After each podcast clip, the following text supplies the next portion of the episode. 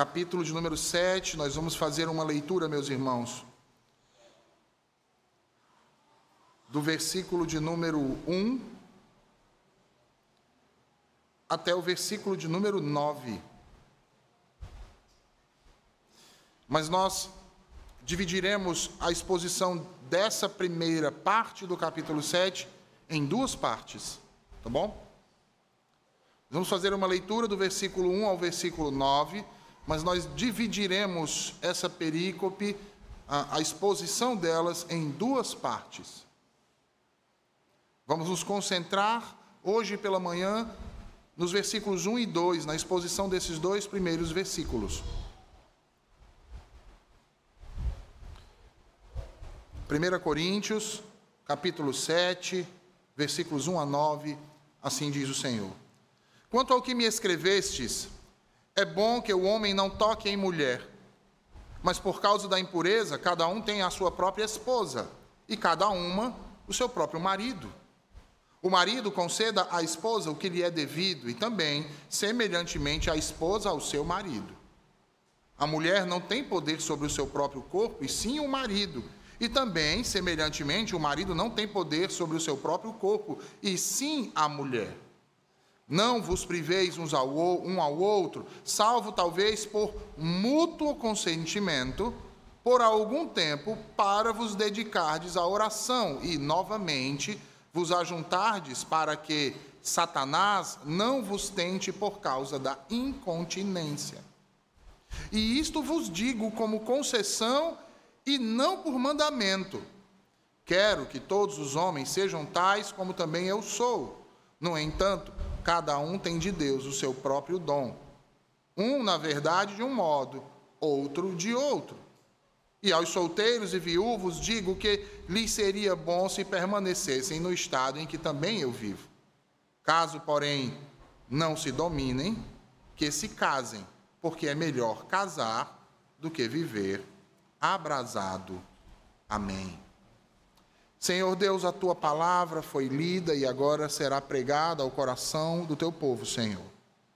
Te pedimos mais uma vez que fale aos nossos corações nos confronte e nos transforme com a tua verdade. Ilumina, Senhor, as nossas mentes e nos livra do mal. Amém e amém.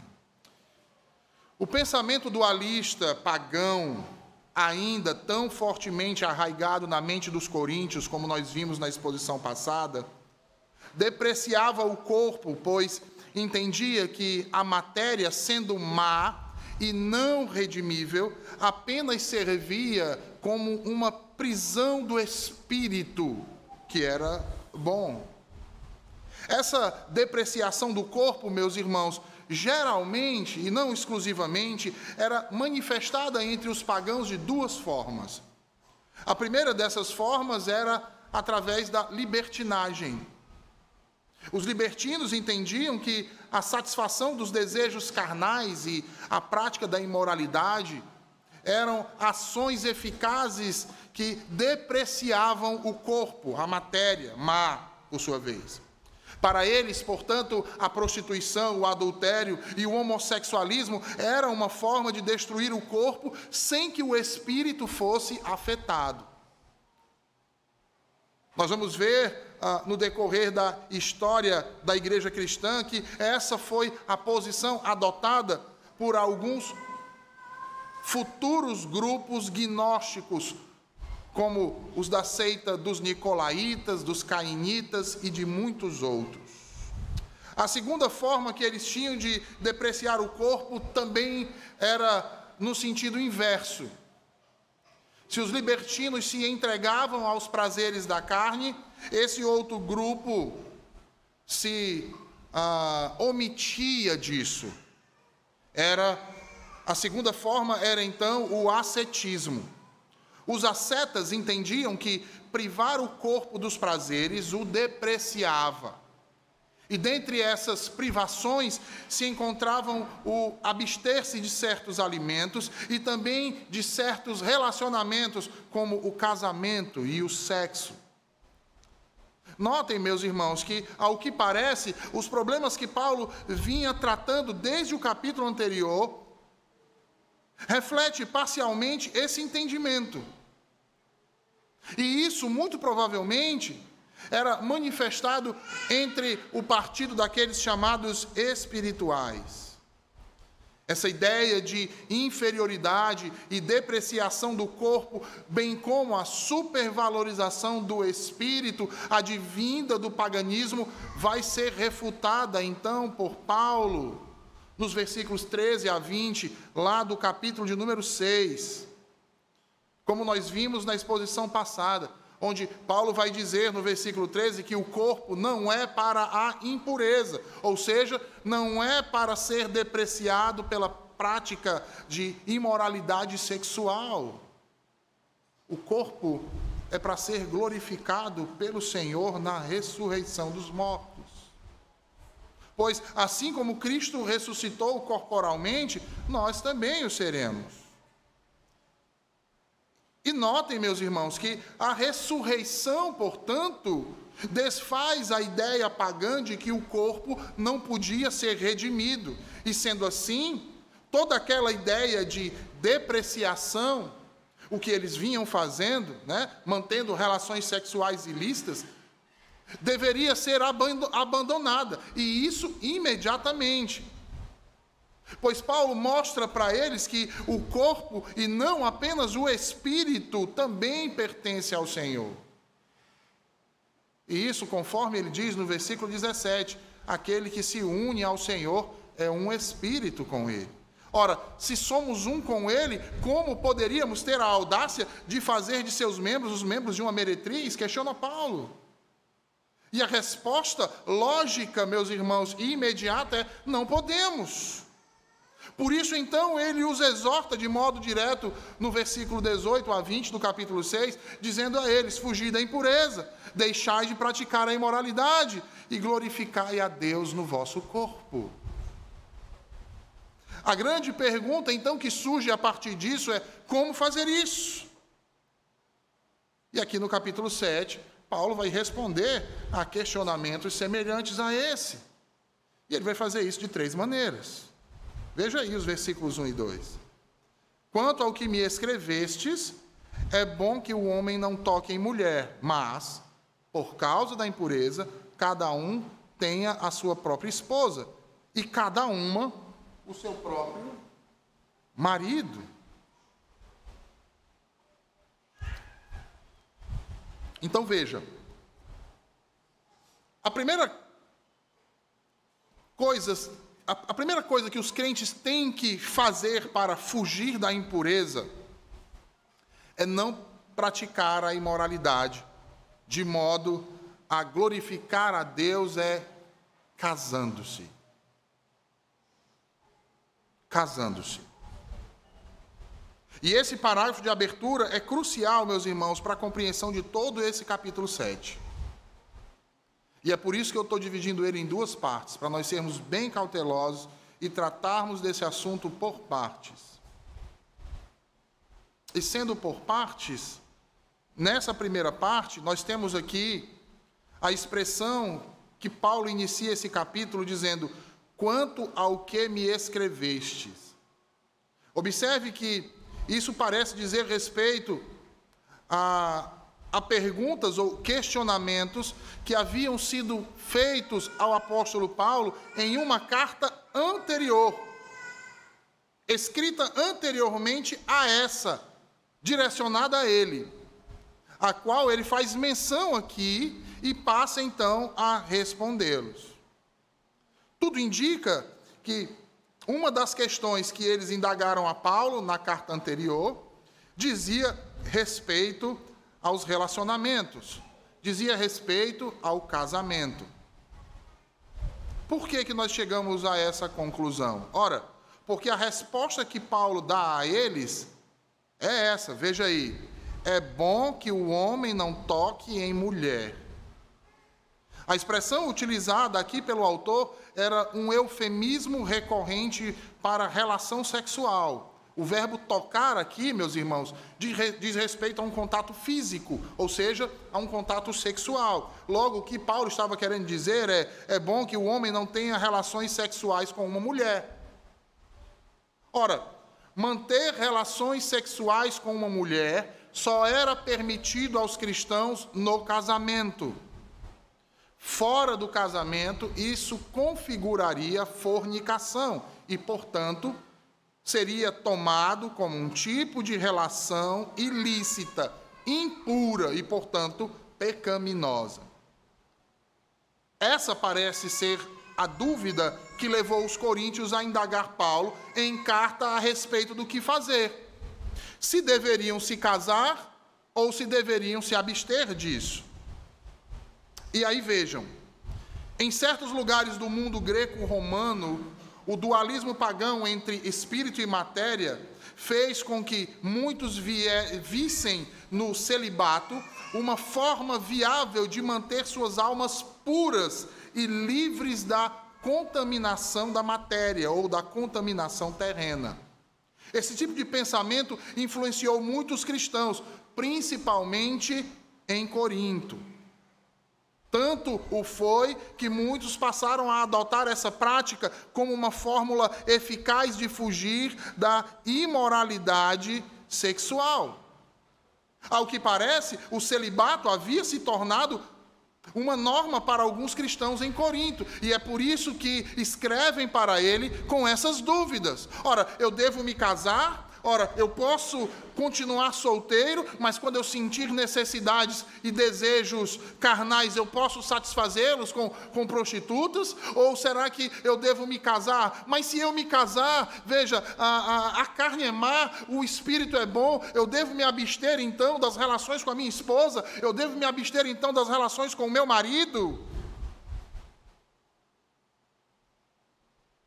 Era esse tipo de dúvida, irmãos. E para Paulo está falando aqui e aconselhando maridos e esposas, certamente casos como esse estavam acontecendo.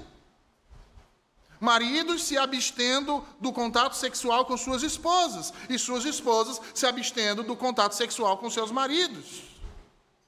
Outros estavam vindo a separar-se.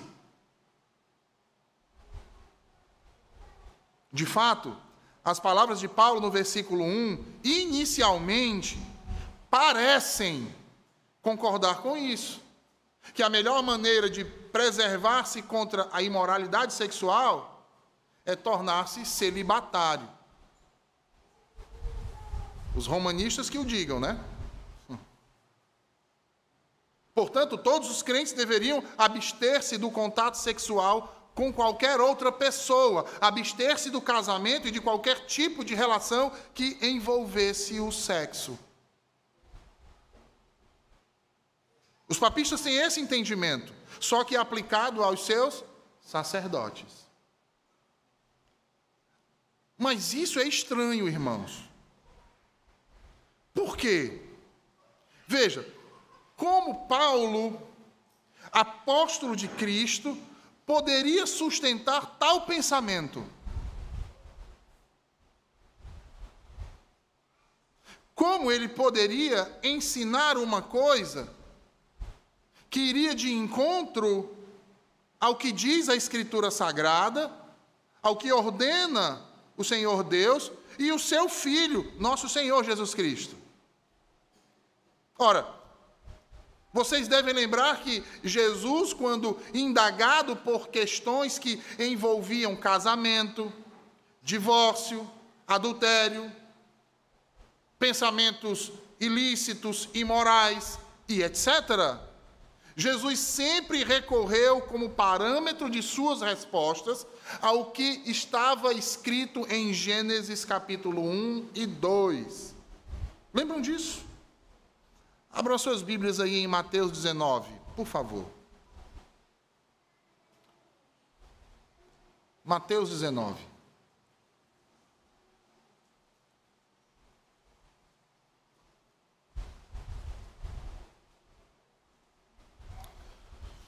Em Mateus 19, Jesus é indagado aí no versículo 3 pelos fariseus acerca da licitude de um marido repudiar sua mulher. Jesus vai responder a pergunta deles, é uma pergunta capciosa da parte deles, uh, nos versículos 4 e 5, e vejam como Jesus vai responder, meus irmãos.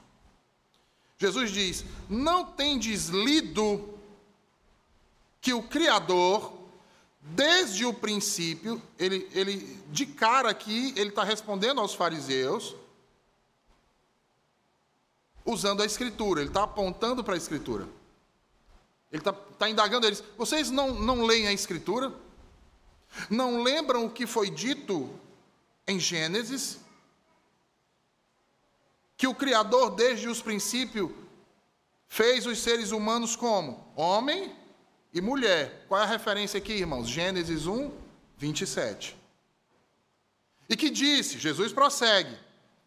Veja bem, por esta causa deixará o homem pai e mãe e se unirá à sua mulher, tornando-se os dois uma só carne.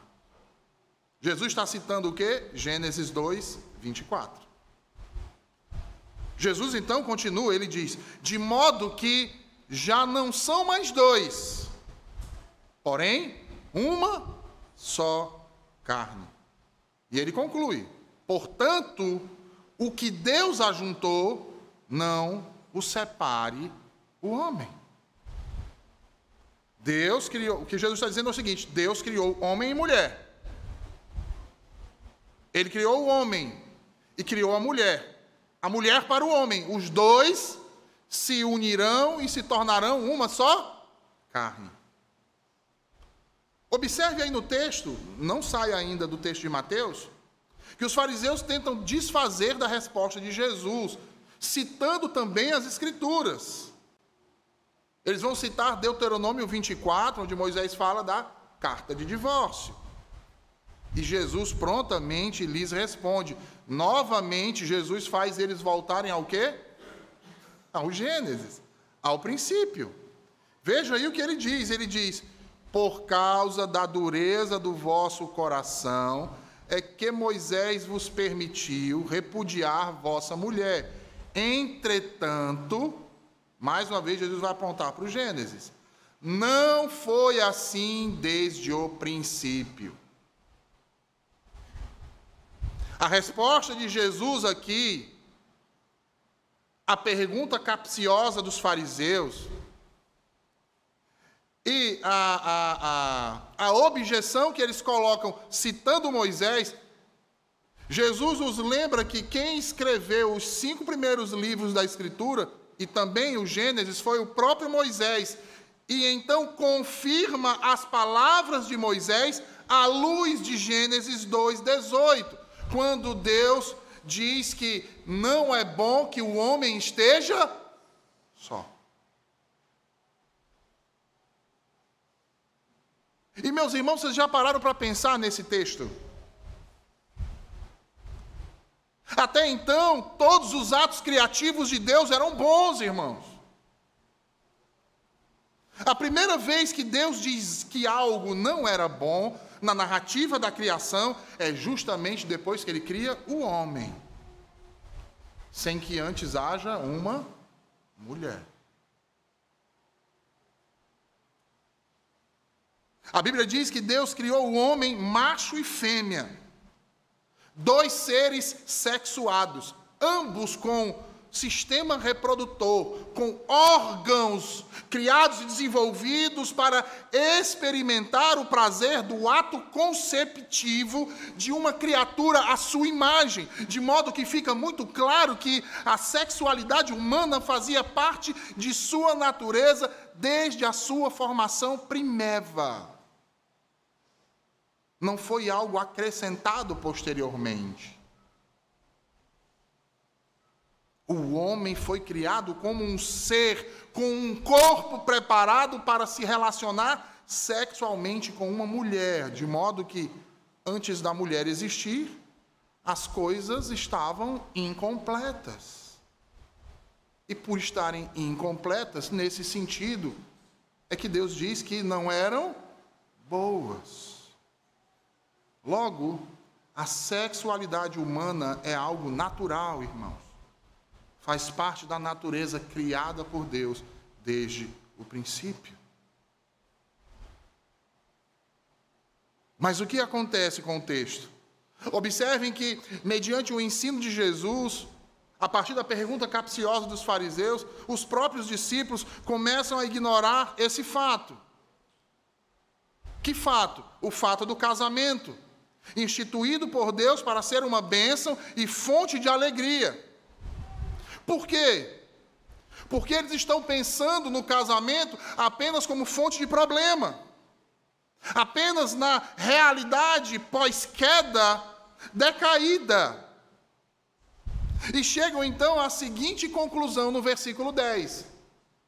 Eles dizem: ora, se essa é a condição do homem relativamente à sua mulher, não convém casar. Embora Jesus estivesse ensinando verdades concisas sobre o casamento,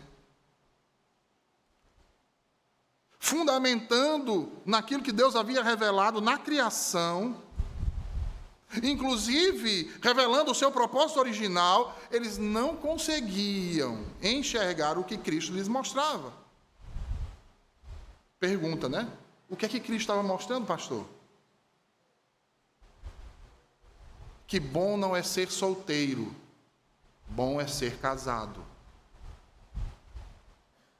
Que o casamento não foi criado por Deus para ser um fardo, um peso. O casamento foi instituído por Deus para ser alegre e para trazer contentamento ao ser humano. É por isso que a resposta de Jesus os conduz ao propósito original do matrimônio. Jesus vai dizer no versículo 11: Nem todos são aptos para receber este conceito, mas apenas aqueles a quem é dado. Ora, quando os discípulos disseram que por causa dos problemas que existem no casamento seria melhor não casar, Jesus responde para eles que essa não era a regra para a maioria, mas somente para exceções. Como ele diz isso? Nem todos podem receber esta palavra. Que palavra? A palavra de permanecer solteiro só aqueles que foi concedido. Somente há algumas exceções. Que exemplo de exceções a Escritura nos dá? Jeremias, o profeta, é uma exceção. Paulo, o apóstolo, é uma exceção. Pessoas especialmente capacitadas por Deus para o celibato.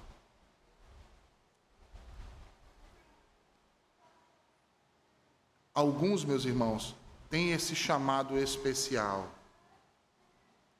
Mas esse chamado não é regra, é exceção.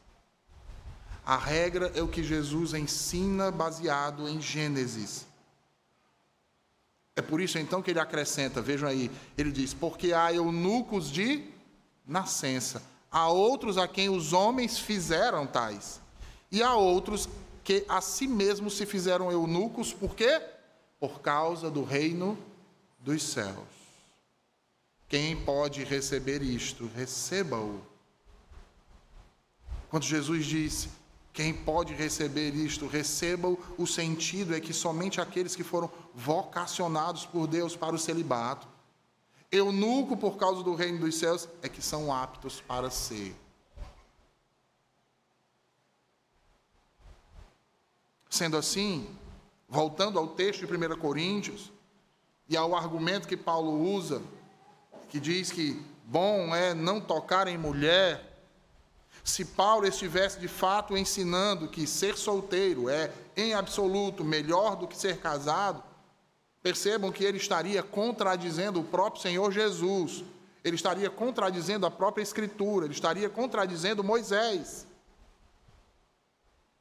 Porque foi Moisés quem escreveu, inspirado pelo Espírito Santo, que é bom que o homem não esteja só, Porque não é bom que o homem não esteja só, que far-lhe ele uma ajudadora idônea para ele, diz o Senhor. E Cristo reafirma isso. Portanto, irmãos, que autoridade teria Paulo para contradizer o próprio Cristo?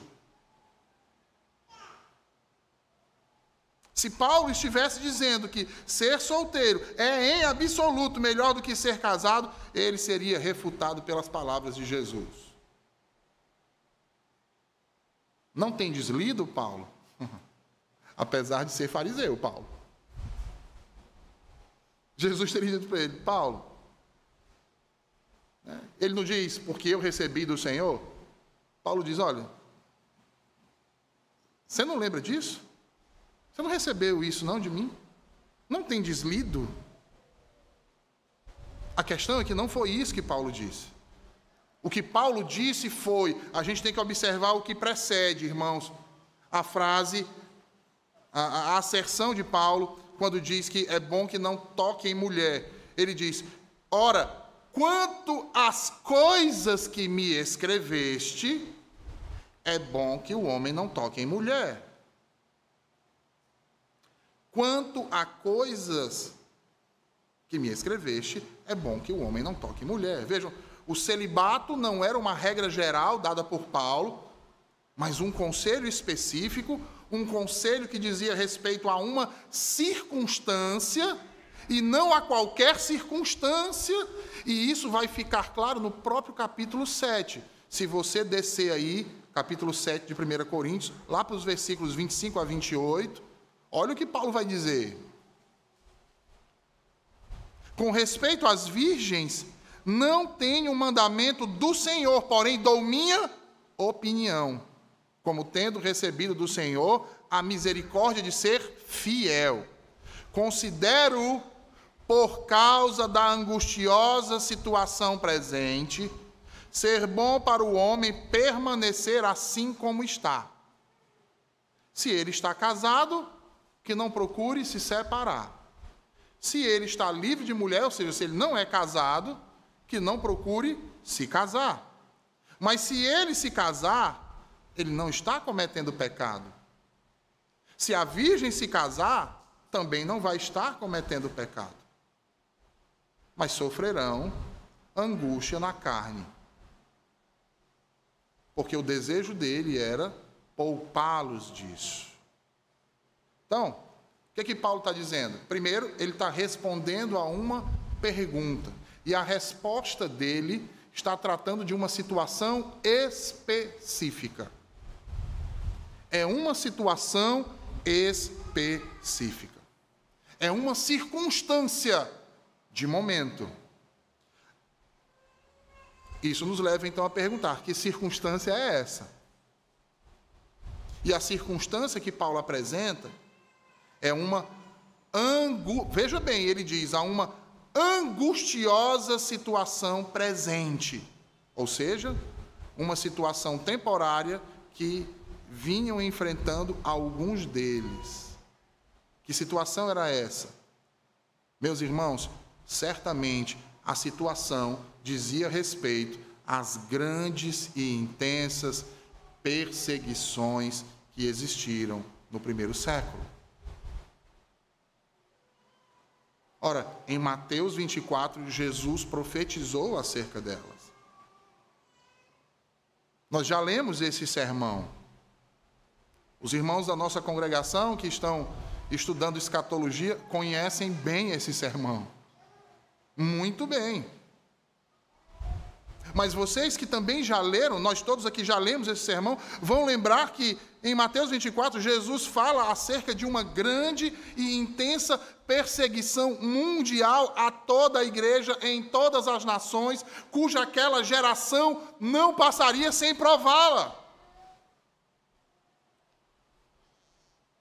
Jesus diz que naquela época, naquele período, haverá uma aflição tal que nunca houve desde o princípio da criação até aquele momento e que jamais haveria igual. E de fato, meus irmãos, depois do primeiro século, pare para pensar nisso. A igreja nunca mais enfrentou uma perseguição tão abrangente quanto essa e tão terrível. E com isso eu não estou querendo dizer que a igreja deixou de ser perseguida, ou que não há perseguição, até hoje, por exemplo, em nossos dias. Há, de fato, e em várias partes do mundo, perseguição à igreja de Cristo. Porém, essa perseguição não acontece ao mesmo tempo e na mesma intensidade em todas as partes do mundo. Ou seja, em 2022, há perseguições regionais contra os cristãos, mas não há uma perseguição mundial. Não há nenhuma perseguição hoje que seja uma ameaça real para a existência do cristianismo no mundo, como foi no primeiro século.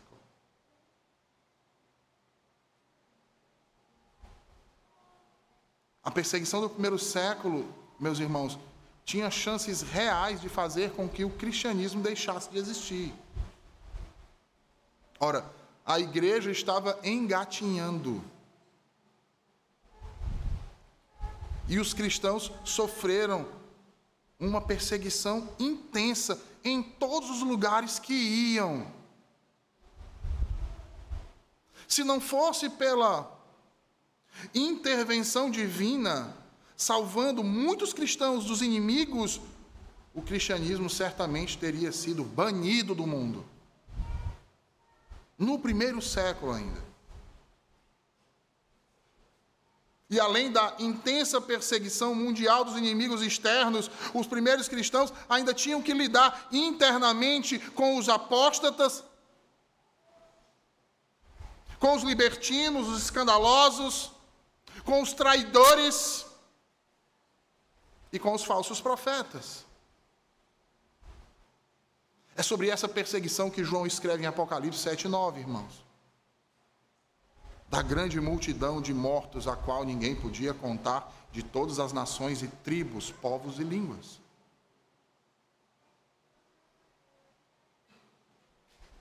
É com isso que Paulo está preocupado. E diz que é melhor que não toque em mulher. Paulo quer preparar os seus corações. É por isso que ele vai dizer, veja aí no capítulo 7 ainda, versículos 32 e 33. Versículos 32 e 33 diz assim: E bem quisera que eu ah, ah, ah, estivesse sem cuidados. O solteiro cuida das coisas do Senhor, em como há de agradar o Senhor, mas o que é casado cuida das coisas do mundo, como há de agradar a mulher. E texto interpretado fora do seu contexto, gera pretexto para heresias, né? Os papistas usam esse texto distorcido da realidade do contexto que Paulo está falando aqui. Eles vão dizer, está vendo? O celibato é para quem vai servir o Senhor. Para quem vai servir as demais coisas, pode casar, mas o sacerdote, o pastor, o bispo não pode casar, ele tem que ser celibatário. O texto não está dizendo isso. Porque acaso Constituir família não é obra de Deus?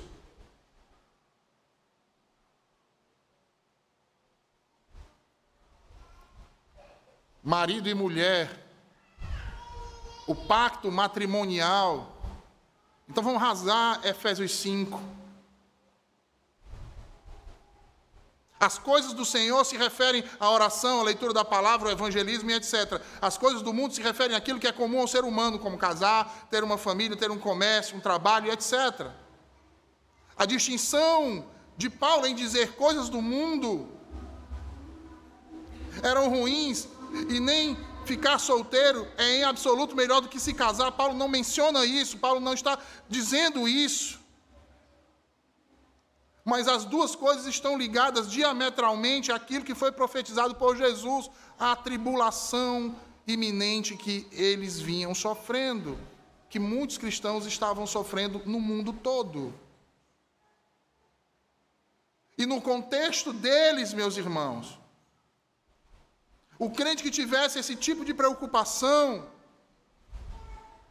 com as coisas do mundo, nesse caso, a família, os filhos, emprego, sustento. ele sofreria muito mais. Ora,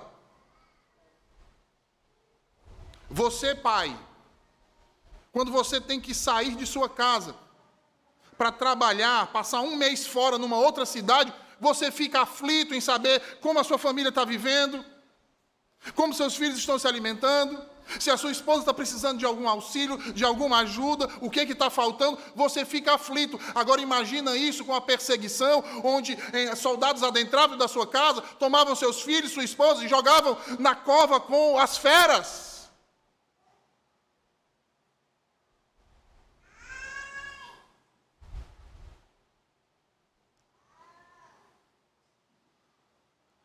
Nunca houve perseguição como aquela e jamais haverá, irmãos.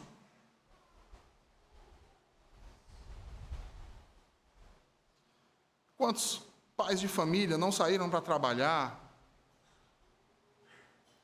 para tentar ganhar o pão, até porque não conseguiam emprego quando sabiam que eles eram cristãos?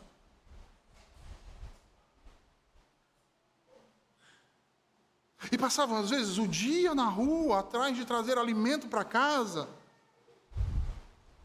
Mas ao retornar para casa, encontram uma casa vazia, revirada.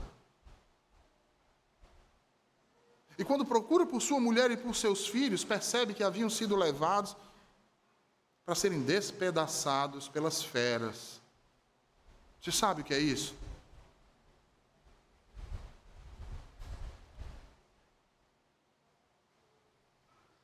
A gente fica preocupado porque a esposa não atende o celular, o filho não atende o celular, o marido não atende o celular. Sem perseguição, irmãos. Imagina num contexto desses.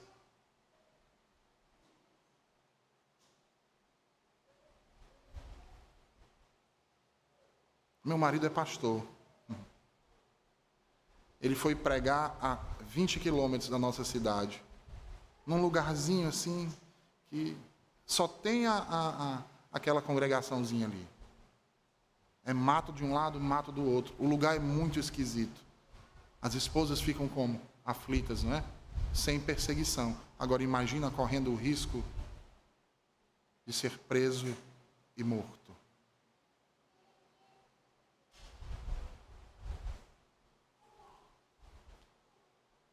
E não adiantava mudar de cidade.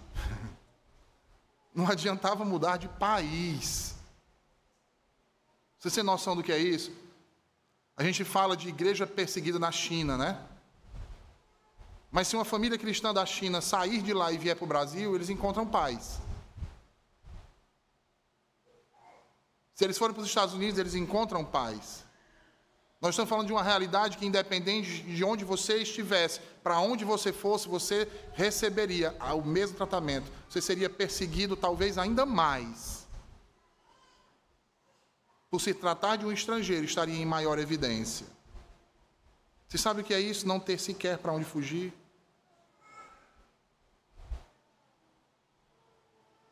E ainda tem gente que diz assim: ah, porque tem que vir perseguição em cima da igreja para a igreja ser fiel. Você acha que na época da perseguição muitos não apostataram?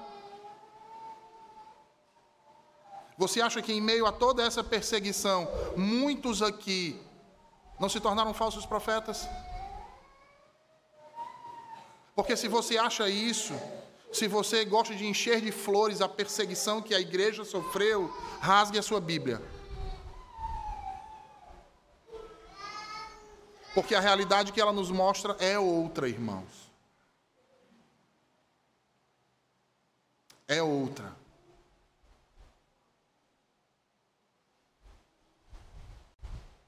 Perseguição, irmãos. Perseguição contra a nossa fé é algo terrível.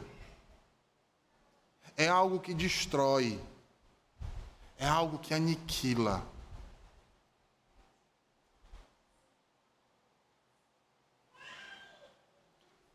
Portanto, o apóstolo Paulo não estava recomendando o celibato, ao passo que também não estava proibindo o casamento, como se o casamento fosse algo ruim ou desnecessário, ao contrário. A recomendação de Paulo ao celibato não, veja bem, não é nem uma ordem, é um conselho. O conselho de um pastor que se preocupa com o rebanho que lhe foi entregue, que ama as suas ovelhas, que quer privá-las de um sofrimento ainda maior. É uma preocupação legítima de um servo que tem uma missão para cumprir e que essa missão envolve a sua vida, se necessário for, entregar. Mas que não deseja que as ovelhas que lhe foram confiadas sofram mais do que o necessário.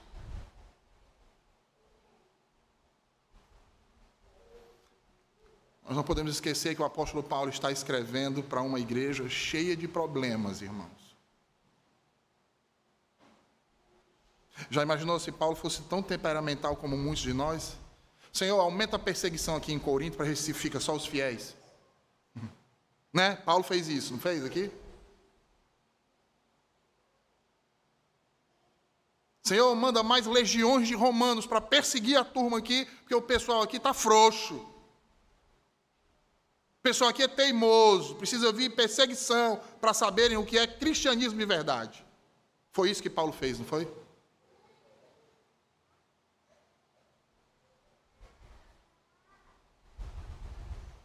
Ele jamais faria isso. E a razão do porquê ele jamais faria isso está amparada na razão de sua própria salvação. Graça, amor, perdão. Graça, amor e perdão. Manifestados na pessoa de Jesus Cristo, o Filho de Deus, nosso Salvador bendito, o supremo pastor de um grande rebanho que lhe foi entregue pelo Pai. Rebanho esse que ele deu a própria vida para garantir que todas as suas ovelhas vivessem juntamente com ele eternamente pelos séculos dos séculos.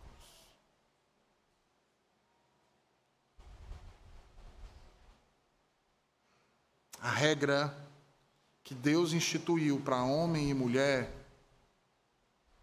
quando os criou macho e fêmea,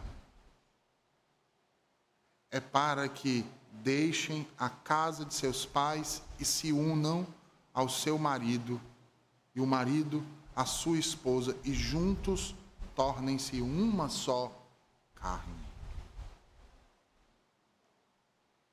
E sendo uma só carne, irmãos,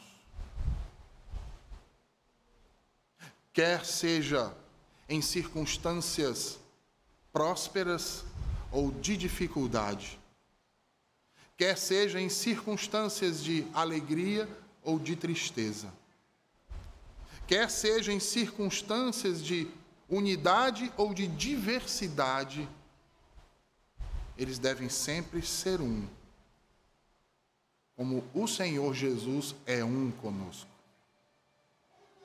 Apesar de cometermos pecados todos os dias, Ele não nos entrega carta de divórcio. Apesar de nossa infidelidade, Ele não prefere se abster de nos amar. Apesar de toda a nossa rebeldia, muitas vezes, ele não cancela o casamento com a sua noiva. Pelo contrário, ele aguarda no altar para tomá-la em seus braços e gozar de felicidade pelo resto de toda a eternidade. Que o Senhor nos ajude. Vamos orar? Senhor Deus, nós te agradecemos por tua palavra, exposta, pregada, aplicada aos nossos corações nessa manhã. Que a tua verdade, Senhor, ache terreno fértil como boa semente, cresça e produza muitos frutos em nossos corações. Que entendamos, Senhor, a verdade que existe no matrimônio, na união de um homem com uma mulher, onde de dois se fazem um. E que vivamos, Senhor, com este propósito em mente para o louvor da tua glória. Em nome de Cristo te oramos e te agradecemos. Amém.